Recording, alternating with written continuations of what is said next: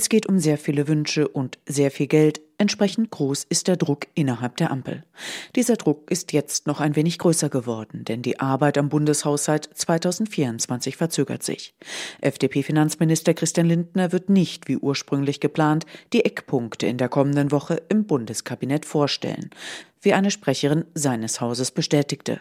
Die Begründung, das Geld ist knapp. Der Minister hat ja auch gestern darauf hingewiesen, dass sich seit Beginn äh, der Vorbereitung der Eckwerte die Risiken für den Haushalt weiter erhöht haben. Er hat insbesondere die Zinslast genannt, die gestiegenen Zinsen, äh, die sich ähm, jetzt für 2023 bei knapp 40 Milliarden Euro befinden. Und ähm, er hat auch darauf hingewiesen, dass diese Haushaltsverhandlungen die schwierigsten äh, sind, die es seit über zehn Jahren gab. Auch wenn es noch keinen neuen Zeitplan für die Eckwerte gibt, wies Lindner Sprecherin darauf hin, dass der Gesamtplan für den Haushalt nicht gefährdet sei.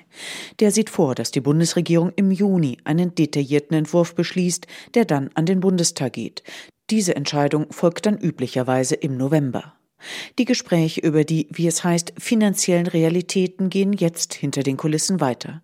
Die Spielräume sind eng, auch weil es darum geht, die Schuldenbremse wieder einzuhalten. Dies ist das erklärte Ziel von Finanzminister Christian Lindner. Es deutet sich also an, dass Lindner mit der Verschiebung der Eckwerte noch einmal den Druck auf seine Kabinettskollegen bei Ausgabenwünschen erhöhen will und deshalb die Notbremse zieht.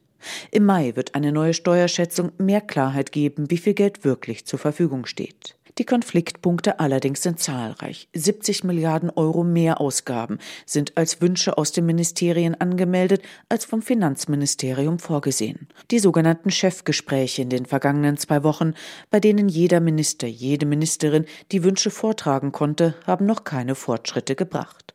Der Bundesrechnungshof hatte zuletzt vor einem Kontrollverlust bei den Bundesfinanzen gewarnt, wegen hoher neuer Schuldenaufnahme in den letzten Jahren und wenig Transparenz durch Sonderhaushalte. Vor allem aus dem rot geführten Verteidigungsministerium und dem grün geführten Familienministerium kommen teure Pläne.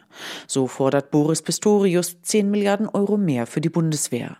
Familienministerin Lisa Paus will die geplante Kindergrundsicherung aufstocken. Hier geht es um 11 bis 12 Milliarden Euro.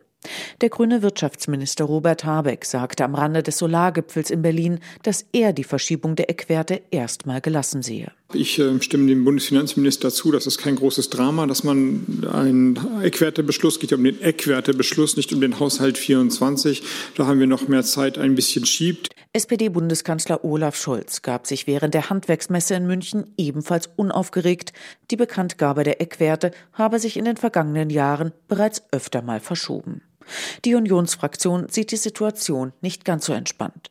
CSU-Landesgruppenchef Alexander Dobrindt forderte ein Machtwort des Kanzlers, Scholz müsse eingreifen. Die Politikwissenschaftlerin Andrea Römmele von der Hertie School of Governance mahnte im Gespräch mit dem Deutschlandfunk, dass die Ampel nun Schwerpunkte setzen müsse. Die politische Rangfolge, wie wichtig einzelne Projekte eigentlich für die Ampel sind. Die Kabinettsklausur von Meseberg am vergangenen Wochenende war offenbar nur eine Verschnaufpause. Die Diskussionen in der Ampel gehen weiter.